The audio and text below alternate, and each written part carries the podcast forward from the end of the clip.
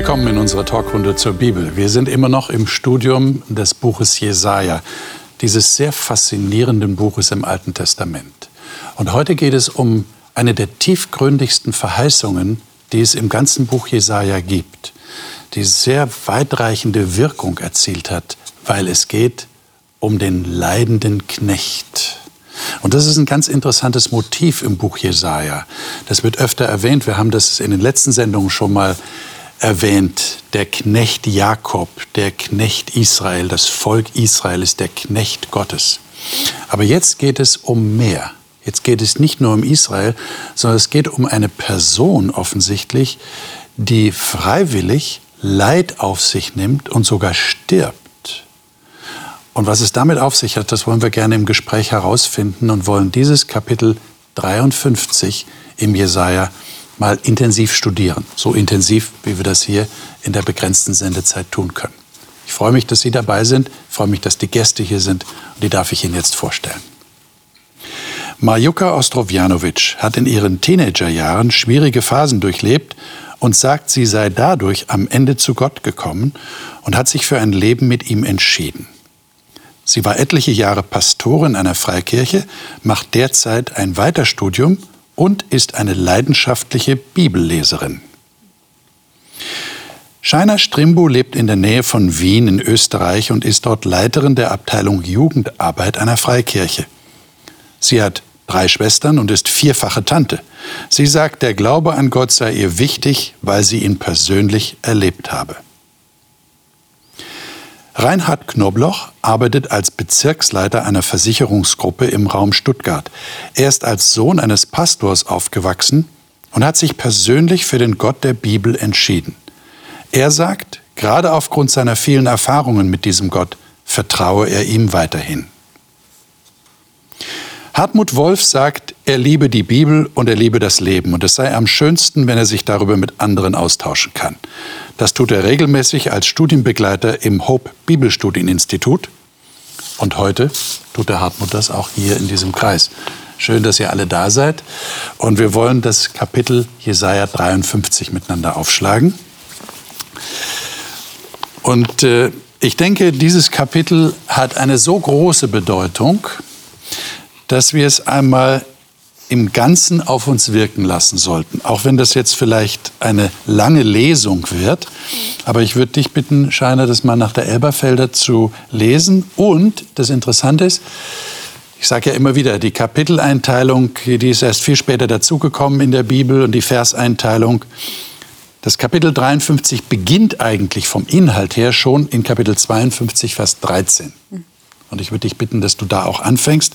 Und dann geht es einfach ins Kapitel 53. Und wir lesen mal das ganze Kapitel.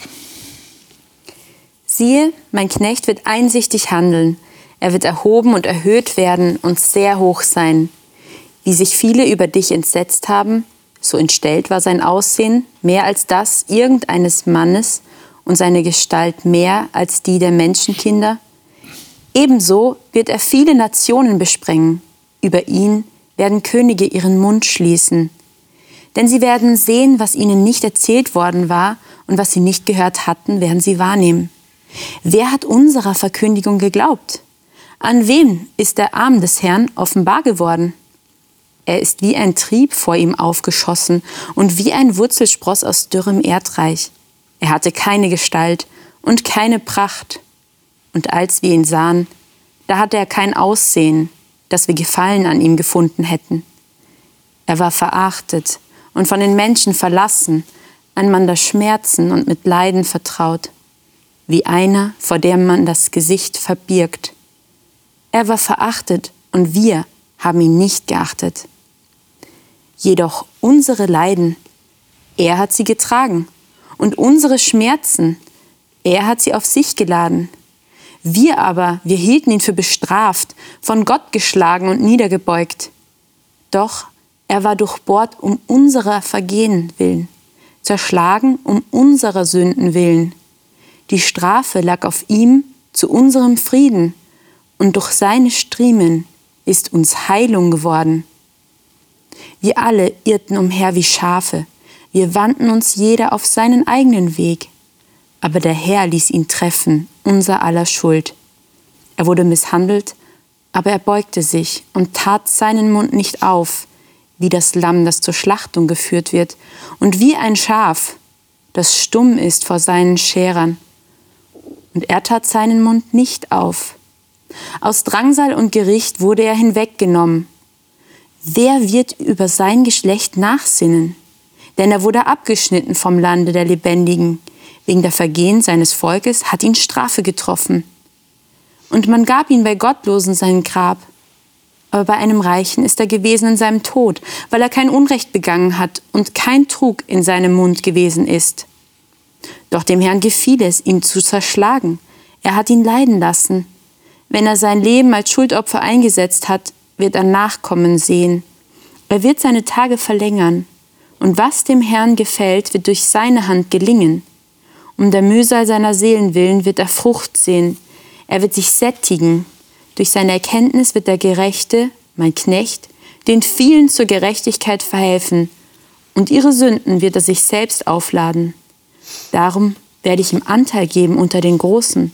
Und mit Gewaltigen wird er die Beute teilen, dafür, dass er seine Seele ausgeschüttet hat in den Tod und sich zu den Verbrechern zählen ließ. Er aber hat die Sünde vieler getragen und für die Verbrecher Fürbitte getan. Vielen Dank, Scheiner.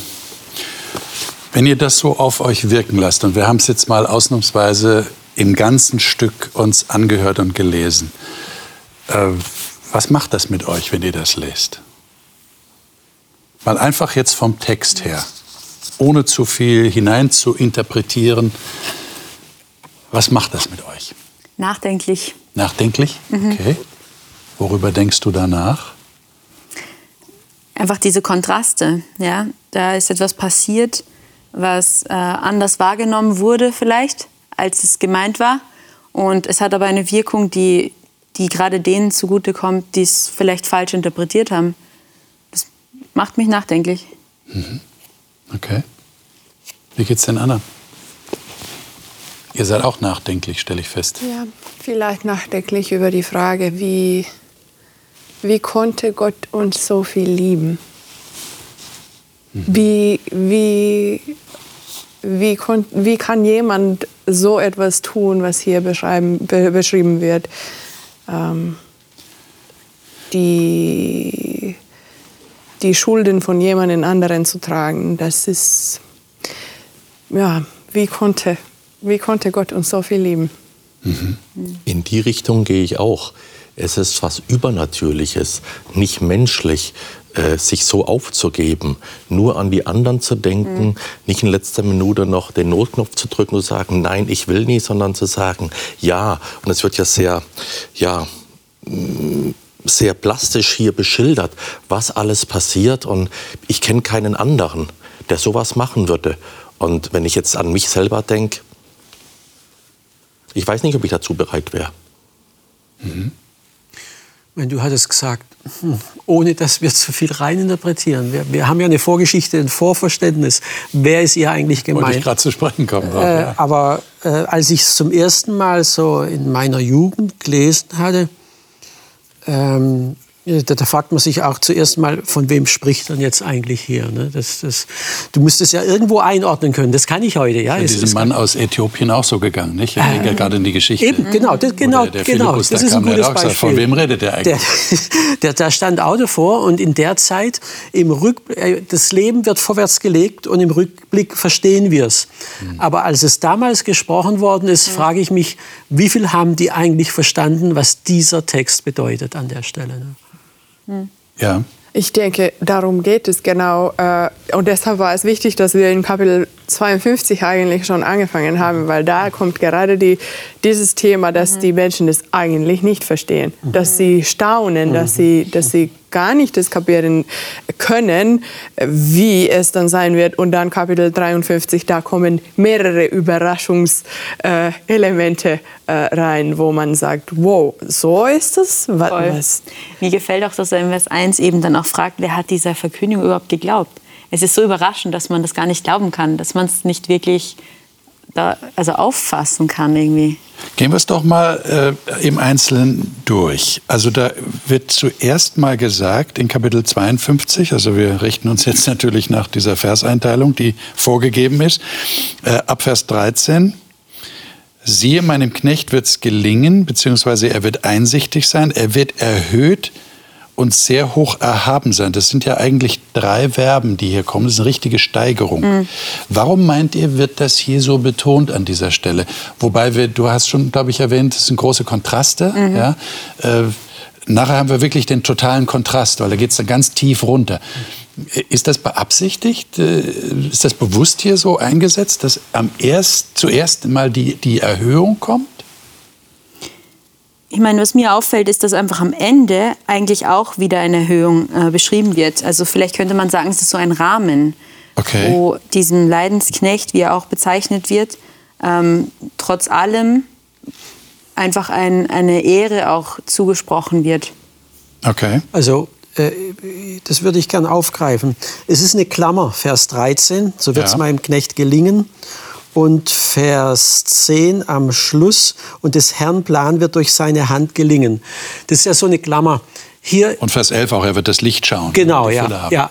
Und da ist so eine Klammer, was jetzt folgt, ist nach Gottes Willen. Weil jetzt innerhalb der Klammer das ist ja die absolute Desaster und Katastrophe, was da abläuft. Ja. ja. Unabhängig davon, wer dieser Knecht ist, ob sie das damals verstanden haben. Aber da läuft ja was ab, was, was, was man sich gar nicht vorstellen kann, dass das nach Gottes Willen ist. Und es wird sogar beschrieben, die Leute, die das, die Erfüllung erleben, die sagen, ey, der, der Mann muss von Gott verflucht sein, dass er sowas durchmachen muss. Ne? Mhm. Das heißt also, diese Katastrophe, die hier beschrieben wird, wird erstmal in die Klammer gesetzt, Leute, ich sage euch jetzt etwas, das wird in Zukunft passieren, das wird mein Knecht sein, das wird nach dem Willen Gottes sein. Aber es wird ganz völlig anders sein, als ihr euch das vorstellt. Jetzt wollen wir ja mal ehrlich genug sein, um zuzugeben, dass die jüdische Auslegung dieses Textes natürlich nichts mit Jesus Christus zu tun hat, mhm. sondern da geht es nach wie vor um diese, diese Figur der Knecht, mhm. der, der Knecht Jakob der Knecht Israel. Und Israel ist auch durch sehr viel Leid mhm. gegangen. Mhm. Äh, deshalb meine Frage an euch, was führt euch dazu zu sagen, das kann eigentlich nur Jesus sein. Habt ihr da, welche Anhaltspunkte findet ihr da im Text? Mehrere. Ähm, und ja, vielleicht manche zu erwähnen von den Anfang. Ähm, Vers 2 in Kapitel 53, er wuchs äh, vor ihm auf wie ein Spross. Das erinnert mich an Jesaja Kapitel 11, mhm. wo wir auch messianische Verheißungen haben.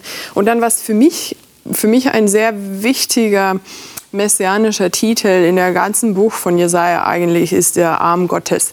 Und das wird immer wiederholt und in den Kapiteln direkt äh, vor diesem Text, eigentlich von 40 bis hierher, haben wir den Arm Gottes wiederholend. Das ist der Arm Gottes, der, der Gottes Volk befreit, der, äh, der Erlösung bringt. Das ist so seine Aufgabe. Und ähm, das haben wir schon in Kapitel 52 auch, gerade in Vers 10, der, der, der Arm Gottes und hier in in, Vers mhm. 1 in Kapitel 53, der mächtige Arm des Herrn.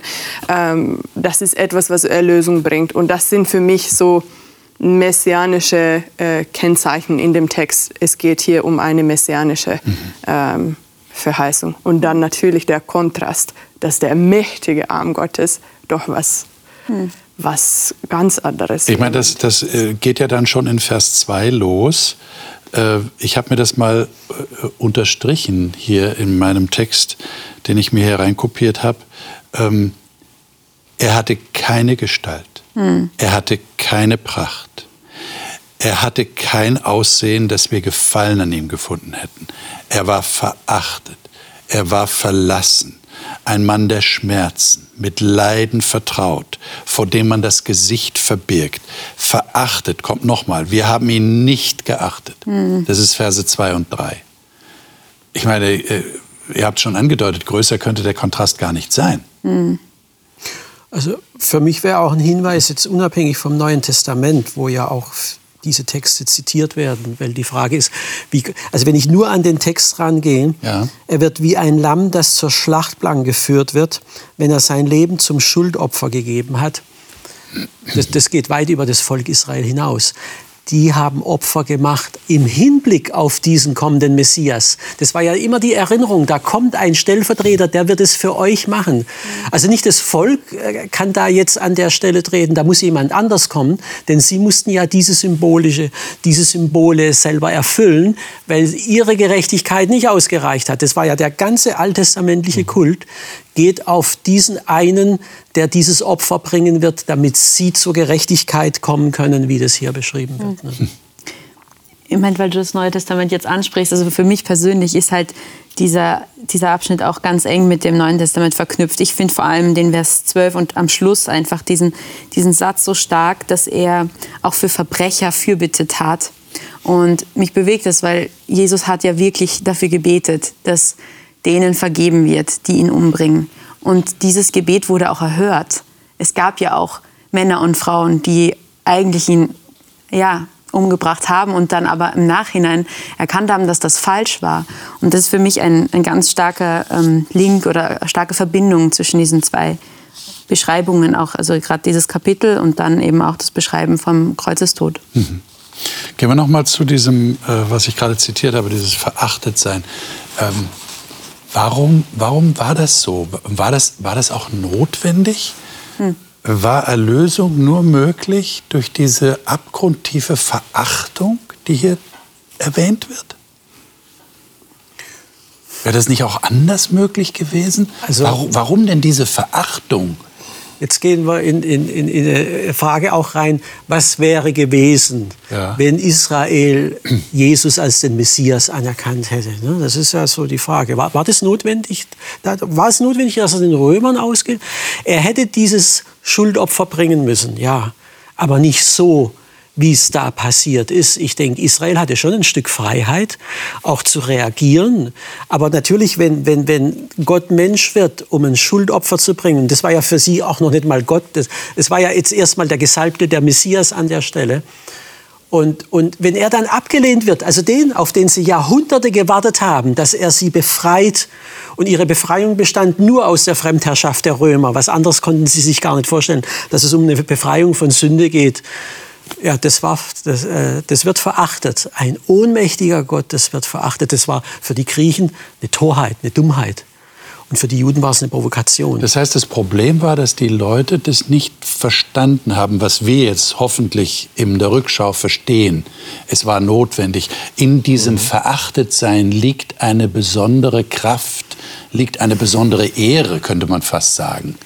Ja, dieses, äh, Leiden, dieses freiwillige Leiden für andere, das, das äh, nötigt uns ja Respekt ab. Ja, würden wir sagen. Ja, auch heute sehen wir Leute als Helden an, die sich für andere einsetzen, die sich aufopfern für andere.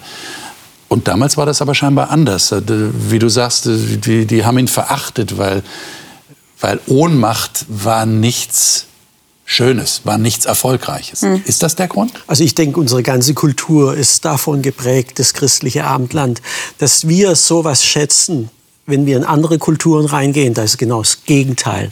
Da werden ganz andere Dinge geschätzt. Und gehen wir mal in die Götterwelten rein. Ja? Äh, äh, also ein ohnmächtiger Gott, was ist denn das? Das ist doch kein Held, das ist ein Antiheld. Also äh, äh diese, diese Vorstellung, die wir heute noch vom barmherzigen Samaritern, das ist alles aus dieser äh, Kultur gewachsen. Das, und ich denke, das war damals nicht gewesen, dass man da, der jemand, der sich stellvertretend für jemanden eingeht, dass das respektiert wird. Ja, das kam schon mal vor, aber an, an für sich sind es die mächtigen Helden, die sich einsetzen. Vielleicht lassen sie am Schluss dann auch ihr Leben, aber sie haben sich mit Macht durchgesetzt und, und, und der, der, der setzt sich überhaupt nicht mit Macht, der macht noch nicht mal den Mund auf. Ja, also. Ja unglaublich. Ne? Für mich ist es aber auch ein Stück weit so ein Zeichen, äh, was hinführt, was nachher Jesus letztendlich erfüllt hat. Ähm, er ist für unsere Schuld gestorben.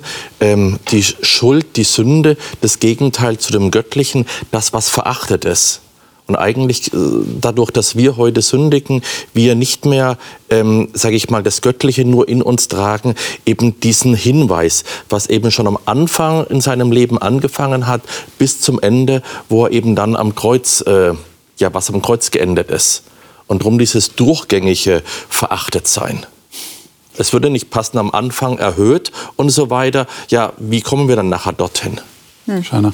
Ja, was ich auch spannend finde, das geht auch in eine Richtung, wie du gerade gesagt hast, ist eigentlich, ähm, also das ist so in der Wir-Form auch geschrieben, wir haben ihn nicht geachtet. Und ich frage mich, ist das nicht auch heute so? Ich meine, Gott passt manchmal nicht in meine Vorstellung. Mhm. Und gibt es da nicht diese Momente, wo man ihn auch verachtet, weil das einfach, was er tut, nicht zu dem passt, wie man es selber gern hätte? Also diese, diese Verachtung, die gibt es, glaube ich, auch heute noch. Ja? Also nicht nur in Bezug auf Jesus Christus, sondern auch auf, auf Gott. Ja? Weil er sich anders zeigt, als, als es vielleicht mir jetzt passend ist oder als ich mir, ihn mir vorgestellt habe. Ja. Ich meine, jetzt heißt es ja hier, wenn wir weitergehen, ähm, ich habe mir das auch hier ein bisschen markiert, da geht es um unsere Leiden. Er hat sie getragen, unsere Schmerzen hat sie auf sich geladen. Er war durchbohrt um unserer Vergehen willen. Also hier werden ja auch Verben benutzt, die schon darauf hindeuten, um welches Ereignis es gehen muss, ja, das Durchbohren und so weiter. Ähm, die Strafe liegt auf ihm zu unserem Frieden. Er wurde zerschlagen um unserer Sünden willen. Und der Herr ließ ihn treffen, unser aller Schuld. Also es geht um uns, ja, deshalb auch der Titel unserer Sendung, einer für alle. Ähm, mich würde interessieren an der Stelle, wie empfindet ihr das oder, oder, oder wie kann man das überhaupt tief genug empfinden, was da passiert ist? Manchmal habe ich den Eindruck, wir Christen, wir haben das so, so in eine bestimmte Box gepackt Jesus ist für uns alle gestorben, er hat unsere Sünden ans Kreuz getragen und wir sind begnadigt. Und das ist so, das sagt man auch so leicht hin, weil das ist so, das ist die Tradition. Da, daran glauben wir. Das ist ja der Kern der christlichen Botschaft. Aber ähm, wir, wir, stehen ja, wir stehen ja nicht neben dem Kreuz, oder? Und schauen zu Jesus und sagen, ja, aber das machst du doch jetzt nicht für mich. Ich sollte eigentlich an dem Kreuz sterben. Das kann es doch wohl nicht sein. Äh, wie, wie, wie geht's euch damit? Ich denke, der Text lädt uns ein, genau zu diesen Gedanken zu kommen und zu sagen, das ist vielleicht die zweite Überraschung in dem Text. Oh, er muss all das durchgehen wegen mir. Was habe ich denn gemacht? Es, es zeigt so den Spiegel an uns, äh, äh, an mir selbst. Ähm, was ich gemacht habe. Und ich denke, ähm, diese, diese Symbolik, was hier verwendet wird, natürlich äh, bei dem Lamm, äh, der geschlachtet wird, oder, oder hier auch, dass er, dass er die Sünden oder Schulden äh, getragen hat, ähm, das sind so Opfer. Ähm, äh, Terminologie, Opfersprache äh, aus dem Alten Testament kennen wir das. Und manchmal denke ich, dass die Israeliten, als sie das, äh, das Opfersystem hatten, dann mussten sie ja zu dem Opfer kommen, also mit den eigenen Opfern. Wenn sie gesündigt hatten, dann, dann haben sie das Tier dazu gebracht, dann, haben, dann mussten sie das Tier töten, dann musste sie die Hand, die eigene Hand über das Tier legen und sagen, dieses Tier stirbt jetzt wegen meiner Sünde.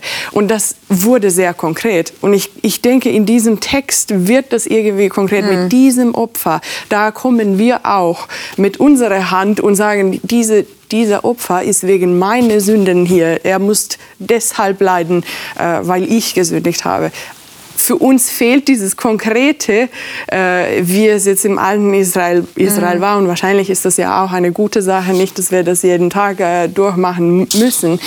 Aber manchmal, ja, manchmal denke ich auch vielleicht würde es uns gut tun, wenn wir irgendetwas hätten, wo wir, wo wir sagen, hier, hier komme ich, um irgendwie wahrzunehmen, äh, dass ich eigentlich äh, der Grund bin, warum ich meine, Jesus äh, für mich äh, Vers 12 habt ihr schon vorhin zitiert, ja. Ähm, den Übeltätern ist er gleichgerechnet worden.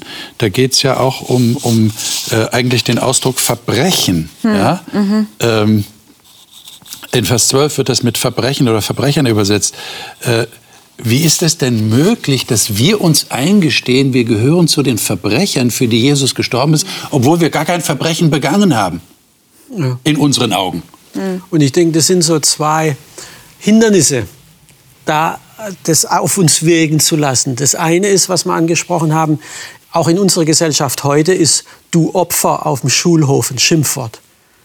Das ist nichts Besonderes. Deswegen versuchen wir auch das Evangelium, ich sage jetzt mal zum Erfolgsevangelium. Dann, dann, dann folgst du nicht mehr einem Opfer, einem Mann der Schmerzen nach. Ja?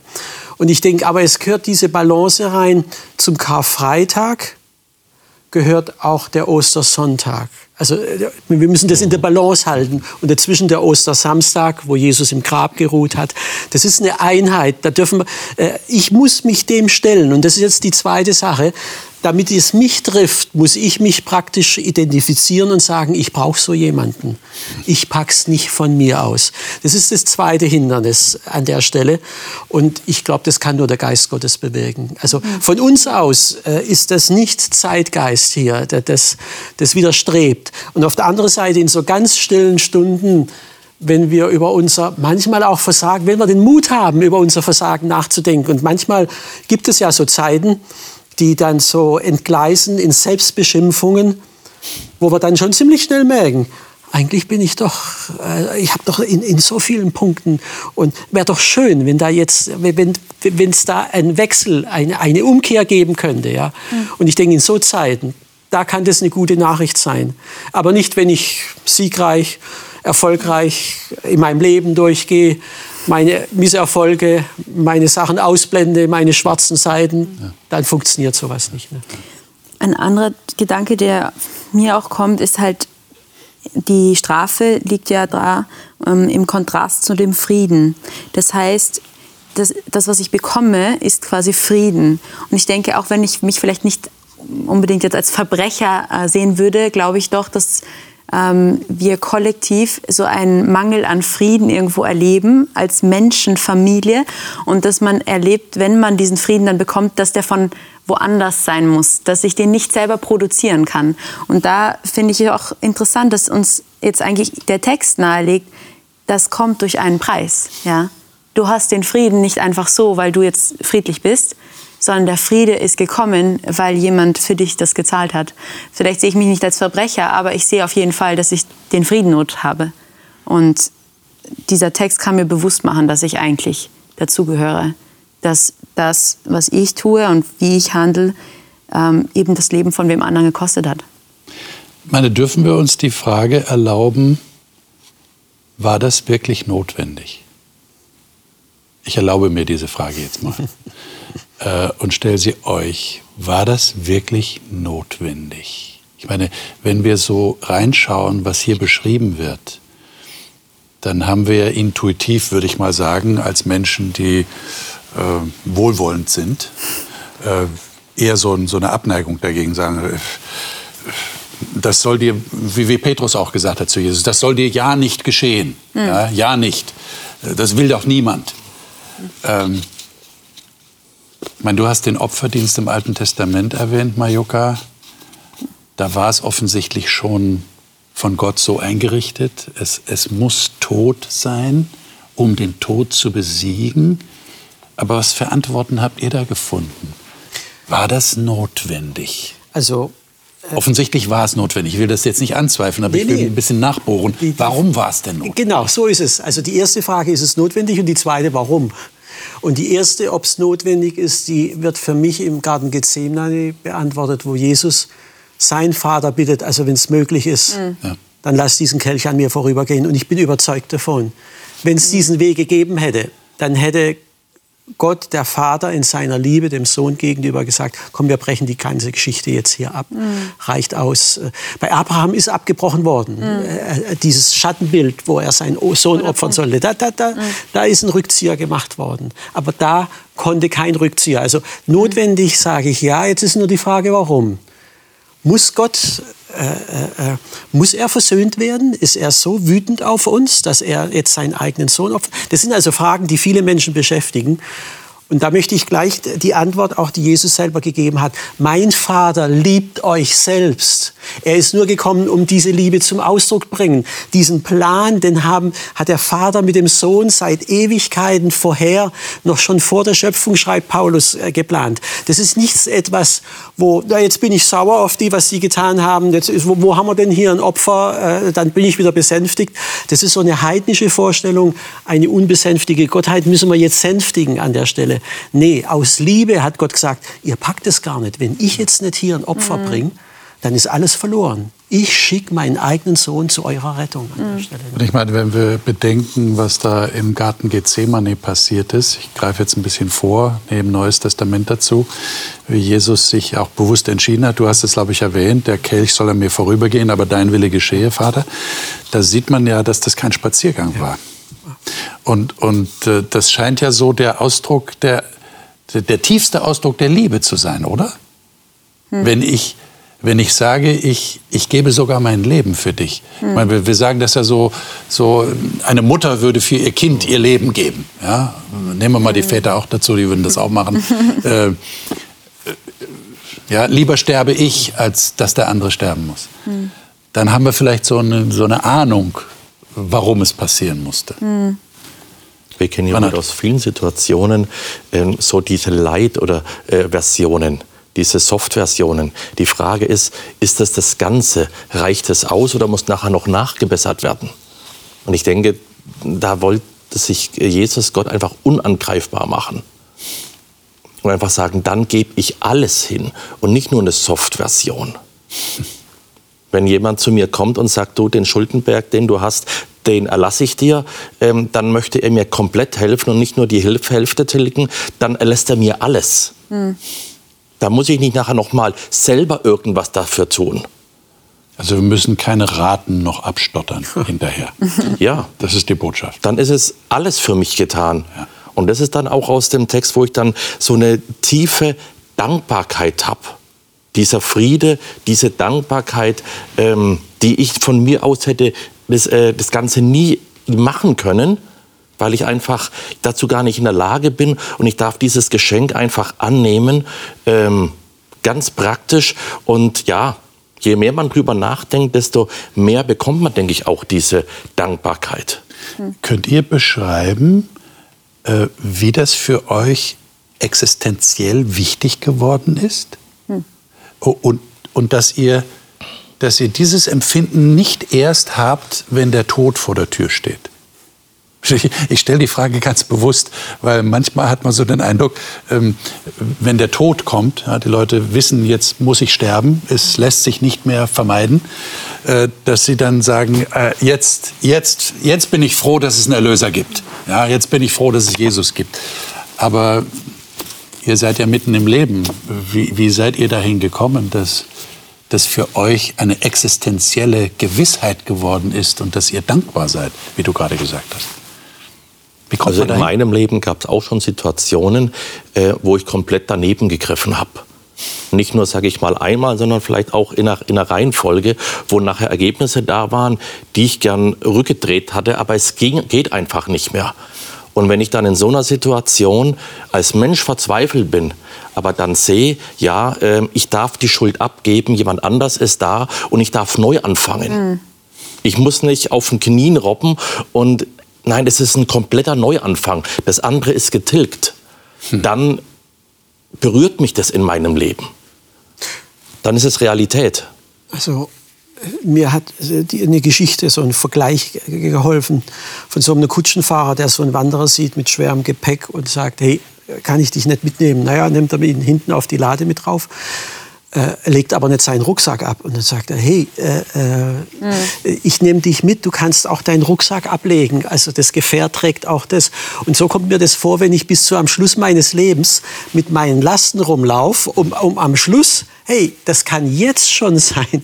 Die Entlastung kriege ich jetzt schon. Also das, das wäre irrsinnig zu sagen, äh, das, wenn, wenn du mich transportierst, ist schon viel genug. Ich muss mein Last dann trotzdem noch hier auf, dem, auf der Kutsche dann äh, noch weitermachen. Nee, ich, ich kann wirklich alles ablegen an der Stelle. Und zwar jetzt, nicht erst in Zukunft. Und wenn dann jemand daherkommt und sagt, naja, das ist ja das ist eine leichte Geschichte. Ne? Da hast du so einen Gott, den du dir vorstellst, der dir in der Bibel offenbart wird. Und dem gibst du deine Last, virtuell natürlich nur, weil es ist ja keine buchstäbliche Last. Die hast du auf der Seele. Und dann bist du sie los. Das ist ja einfach. Mhm. Was sagt ihr dann? Manche sagen, das ist ja ziemlich billig.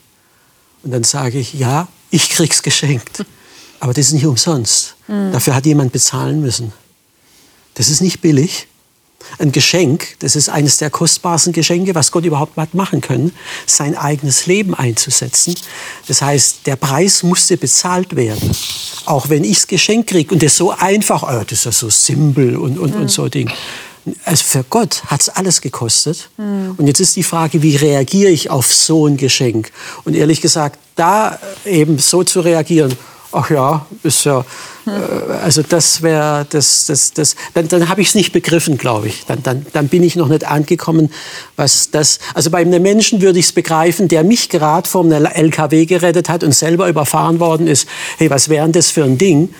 Äh, äh, äh, also wenn ich da so Blogger, naja, hat er halt gemacht, ist ja sein Problem. Ne? Oder mhm. ey, da, da wäre ich doch zutiefst dankbar, dass mein Leben gerettet worden ist, indem er mich weggeschubst hat und er ist selber drunter gekommen.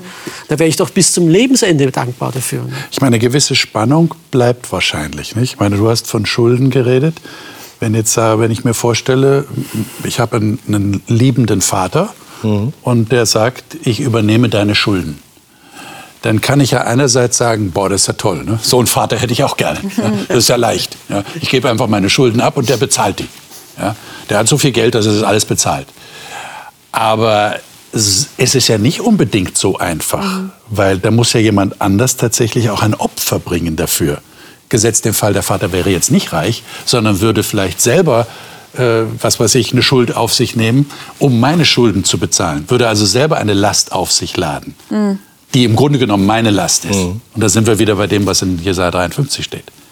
Und es ist für mich auch nicht, sag ich mal, so einfach zu sagen, ja, ich lasse es zu, dass der andere zahlt. Ja. Und auch dann anschließend zu mhm. sagen, nicht ich habe es getilgt, jemand anders hat es getilgt. Also ich weiß nicht, ob diese Entscheidung so einfach ist, weil die bedeutet für mich irgendwo ein Eingeständnis meines Versagens. Ich ja. kann nicht mehr. Eine Selbstaufgabe zu sagen, mhm. ich war am Boden und ja. das auch vor anderen zuzugeben. Und dass jetzt ein anderer, der in mein Leben kommt und der mein Leben wieder aufräumt. Ja. Ähm, aber ich muss an den Punkt kommen, oder? Natürlich, und das ist ganz wichtig, weil nur dann, sage ich mal, kann ich das eine, das Alte nach hinten schieben, äh, dass es auch nie wieder vorkommt und kann diesen Neuanfang wagen. Ich glaube, das ist voll der richtige Punkt. Deswegen ist es auch irgendwie voll schwer für uns, ja. tatsächlich dieses, ähm, diesen Tausch zu erleben persönlich, weil zuerst muss man auch an an diese Schwäche, an diesen Schwachpunkt eigentlich kommen. Und, und ähm, diese Schwäche so für sich selber zu realisieren, passt halt nicht so wirklich in, in das, was wir so für Vorstellungen haben, wie wir gern sein möchten. Ja. Und wenn man dann erkennt, okay, ich bin nicht so, wie ich gern wäre, mhm. ja, und dann, das kränkt den Stolz und das dann auch noch einzugestehen und dann auch noch zu sagen, okay, ich erkenne, ich kann was anderes dafür haben, ich gehe jetzt tauschen, ja, das ist eine sehr schwierige Transaktion. Also jetzt nicht nur, weil sie günstig oder nicht äh, günstig war, sondern auch, weil sie, glaube ich, für uns rein in uns drinnen gar nicht so, so einfach funktioniert. Das ist durchaus auch ein Weg, das ist auch irgendwann ein, eine Reise. Und also so habe ich das auch erlebt, weil du vorher gefragt hast. Mhm, ja, mhm. es ist jetzt nicht von heute auf morgen gekommen. Es ist ein immer wieder damit, also sich beschäftigen und zu erkennen, okay, es ist ernst gemeint. Okay, diese Liebe zählt wirklich für mich. Und auch ein Erkennen, ich brauche es tatsächlich. Ja? Und da auch wirklich diese, diese Demut irgendwo zu bekommen. Also zu sagen, ja, ich brauche es, bitte gib es mir. Ja. Also ein Geschenk anzunehmen kann ein Akt der Höflichkeit sein. Hm. Ein Geschenk, von dem ich glaube, dass ich es gar nicht brauche. Und dass ich es nach Weihnachten oder nach dem Geburtstag wieder umtauschen kann. Oder ich weiß, dass ich es brauche. Ich glaube, das ist ein ganz entscheidender Punkt, den du hier erwähnst, Scheiner. Mhm. Wenn das nicht klar ist, dann das ist auch in der dann kann ich es nicht schätzen. Das ist in der mhm. Schuldnerberatung. Wenn ich nicht meinen Bankrott eingestehe, ja. äh, dann, dann kriege ich auch nicht die Hilfe. Mhm. Und da, da, an dem Punkt sind viele Leute, die sagen, nee, nee, meine Firma, die packt es, das, ich kann für meine Schulden selber gerade stehen und was man alles da vorbringen. Mhm. Wenn ich nicht sage, ich mit meinem Leben bin ins Bankrott gegangen, hilft alles nichts. Nur dann kriege ich diese Schuldnerhilfe auch. Und das haben wir ganz praktisch in unserem Alltag, so sage ich. Und so ist es auch äh, Gott gegenüber. Ne? Ich denke, das ist ein ganz tolles Beispiel. Ich darf nicht irgendwas noch für mich im Hinterzimmer ähm, ja, haben und sagen, nee, davon, äh, davon erzähle ich nichts, davon erfährt keiner was. Äh, bei der Schuldnerberatung muss alles so auf den Tisch. So Wenn nicht alles auf den Tisch kommt, dann ist die ganze Arbeit umsonst. Weil man dann wieder neu anfangen muss. Das, und darum auch wieder äh, keine Soft, keine Light-Version. Es musste hier komplett passieren. Und das ist eine Entscheidung, die ich treffen muss, oder? Das ist ja, diese, diese Bankrotterklärung ist ja nicht leicht. Nee, das geht Wer, auch wer nicht, will denke schon ich. sich selber für bankrott erklären? Ich denke, die wenigsten Menschen werden das von einer Sekunde auf Ja. die andere machen. Und ähm, wie du vorhin sagtest, es ist einfach zu sagen, ich nehme diese Sache an. Aber was für Konsequenzen das für mich, für mein Leben hat, da muss ich nachher drüber nachdenken und da muss ich ganz bewusst diese Entscheidung treffen. Immer wieder nämlich. Das Immer kommt wieder. dazu. Ja. Und Und die Wertschätzung für ein solches Geschenk, wenn wir darauf wieder zurückkommen, die drückt sich doch auch darin aus, dass ich es nutze, oder? Ich, meine, ich, ich denke jetzt gerade an einen Text in 1. Petrus 2, da fällt mein Blick hier auf diesen einen Satz, damit wir, also das ist im Zusammenhang mit diesem Jesus, der unsere Sünden in seinem Leib selbst an das Holz hinaufgetragen hat, heißt es dort. Damit wir den Sünden abgestorben der Gerechtigkeit leben, durch dessen Striemen ihr geheilt worden seid. Das heißt, das deutet für mich darauf hin, dass jetzt die neutestamentlichen Autoren speziell das so interpretieren, wenn Jesus das tatsächlich für uns getan hat, dann kann uns das nicht, dann, dann bleibt das nicht ohne Konsequenzen. Auch Das lässt uns nicht Leben. kalt. Ja. Also wenn ich in die Sonne gehe und die brennt runter, also es, ich kann wieder in den Schatten gehen, aber wenn ich in die Sonne gehe, wäre ich heiß. Äh, Und bei so einer Liebe, entweder ich nehme sie an und die zündet ein Feuer an, äh, äh, oder, oder ich gehe wieder zurück und wäre wieder kalt. Also aber entweder oder, eins von beiden dann. Liebe Zuschauer, ähm, wir haben sicherlich nur an der Oberfläche kratzen können, diesem, diesem sehr, sehr berührenden Kapitel im Jesaja-Buch, wo es von diesem einen heißt, dass er wirklich eine totale Erniedrigung akzeptiert hat, um uns etwas zu schenken, nämlich das Leben zu schenken. Und, und Schuldnerentlastung zu bringen. Ähm, das ist unvorstellbar, dass, dass Gott selbst das in Jesus Christus getan hat. Für uns. Geht ganz deutlich aus dem Text hervor. Wir werden es nächste Mal fortsetzen, nächste Woche. Denn auch im Jesaja, nicht nur im Neuen Testament, das ich vorhin zitiert habe, auch im Jesaja ist dieser Gedanke vorhanden. Es geht nicht nur darum, Worte zu machen, es geht nicht nur darum, Geschenke anzunehmen, wie dieses größte Geschenk aller Geschenke, sondern es geht auch darum, zu handeln entsprechend. Äh, Das muss eine Wirkung haben, das muss eine Konsequenz haben. Darüber wollen wir das nächste Mal nachdenken. Dann sind Sie sicherlich wieder dabei. Und ich wünsche Ihnen bis dahin Gottes Segen für Ihre persönliche Wertschätzung dessen, was hier in Jesaja 53 beschrieben ist. Música